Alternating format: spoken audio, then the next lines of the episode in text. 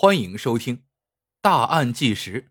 杭州第一帅哥玩弄女护士感情，体内被输入八百克白酒身亡。正所谓“爱之深，恨之切”，面对感情背叛，痴情之人很容易被仇恨冲昏头脑，以至于酿下大错。浙江杭州发生过一起女护士杀人案，就是由情变。而引起的悲剧。女护士的初恋男友很帅气，人们都称他为杭州第一帅哥。女护士为了嫁给他，不惜众叛亲离，在结婚时逃跑，穿着婚纱投奔男友。可是就在女护士憧憬着幸福生活时，却发现男友玩弄感情，偷偷有了新欢。因爱生恨。女护士将八百克白酒输入到男友体内，将其杀死。表面看起来，男友是罪亡，甚至连办案人员都排除了他杀的可能性。然而，女护士自作聪明，又使出一招障眼法，结果多此一举，将自己作案的真相暴露了。女护士是如何将白酒输入男友体内的呢？办案人员又是如何揪住真凶的呢？张雪燕，山东人，出生于一九七八年。卫校毕业后，张雪燕进入杭州一家医院工作，成为了一名女护士。两千年，在一次宴会上，张雪燕认识了江南，一下子坠入了爱河之中。江南，浙江杭州人，与张雪燕同岁。他长相英俊，身高一米八左右，素有“杭州第一帅哥”之称。其实说起来，这两人不算太般配。张雪燕虽然面容姣好，但是身材矮小，家庭条件不好，职业也不过是一个小护士。江南第一次带张雪燕上门时，其父母就对张雪燕十分不满意，私下里一直催促儿子赶紧分手。在他们看来，张雪燕根本配不上自己的儿子，而张雪燕的父母得知女儿恋爱后，也是一个劲儿的劝说分手。他们认为江南太帅了，这样的人身边诱惑太多，靠不住。父母的阻拦反倒激起了张雪燕的为爱疯狂的叛逆心。她随便找了个门当户对的老实男人，没多久就登记结婚。二零零四年十二月二十八日，张雪燕。举办了婚礼，然而连洞房都没进，她就匆忙逃走，只给所谓的丈夫留下了一张签好字的离婚协议书。当天晚上，张雪燕穿着婚纱投入了江南的怀抱。张雪燕是如此计划的，自己做了逃跑新娘，不但成了离婚女人，就连名声也毁了。父母肯定没法再阻拦她与江南交往了，毕竟其他男人。也不敢娶她了。为了和江南在一起，张雪燕可谓是疯狂。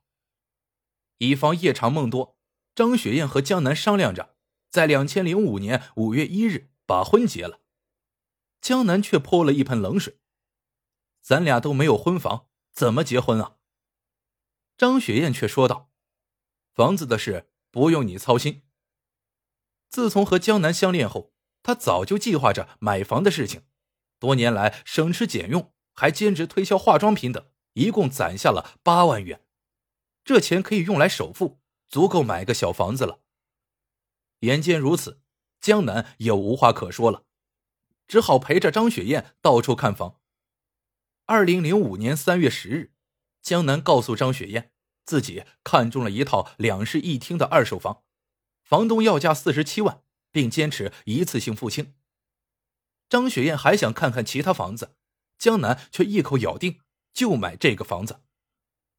男友反常的举动引起了张雪燕的怀疑。二零零五年三月十二日，张雪燕精心打扮一番，提前准备好迷幻药，放进了男友的酒杯中。等到江南喝了几杯酒后，张雪燕问起了买房的事情。在药物的作用下。江南如实说了出来。原来那个房东是他朋友，之所以坚持一次性交清四十七万，就是为了让张雪燕知难而退，打消买房的主意。张雪燕追问：“为何这么做？”江南说道：“他认识了一个新女人，早就想把张雪燕给甩了。”说完，江南还拿出手机，让张雪燕看了看那个女人的照片。张雪燕本来憧憬着幸福的生活，没想到男友却见异思迁，用手段逼着自己知难而退。那一刻，张雪燕心如死灰，做出了一个大胆而疯狂的决定。第二天，张雪燕向江南提出分手。江南还不知道发生了什么，他早就想分手了。尽管不明白张雪燕为何突然提出分手，他还是一下子就答应了。二零零五年三月二十一日，张雪燕给江南打电话，毕竟相爱了五年，吃个散伙饭吧。江南不疑有他，欣然赴约。为了这顿饭。张雪燕提前准备了好几天。她以某社区医院的名义购买了二十瓶苯巴比妥，也就是安眠药；四盒利多卡因注射液，也就是麻醉药，以及两瓶泰山特曲白酒。二十一日晚，两人见面后，来到一家餐厅就餐。江南看着眼前的张雪燕，不免心中有愧：这个女人为自己堕过胎、逃过婚。还想自己出钱买房结婚，自己啊实在亏欠她太多。江南不由得多喝了几杯酒。张雪燕冷冷的看着江南，趁机将迷幻药再次放入其酒杯中。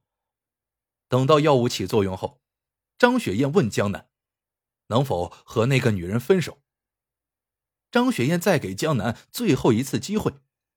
得到否定的回答后，张雪燕彻底动了杀心。当晚，张雪燕带着被迷幻的江南和剩下的白酒回了出租屋。在张雪燕的引导下，江南亲手写下一封辞别信，收信人是其父母。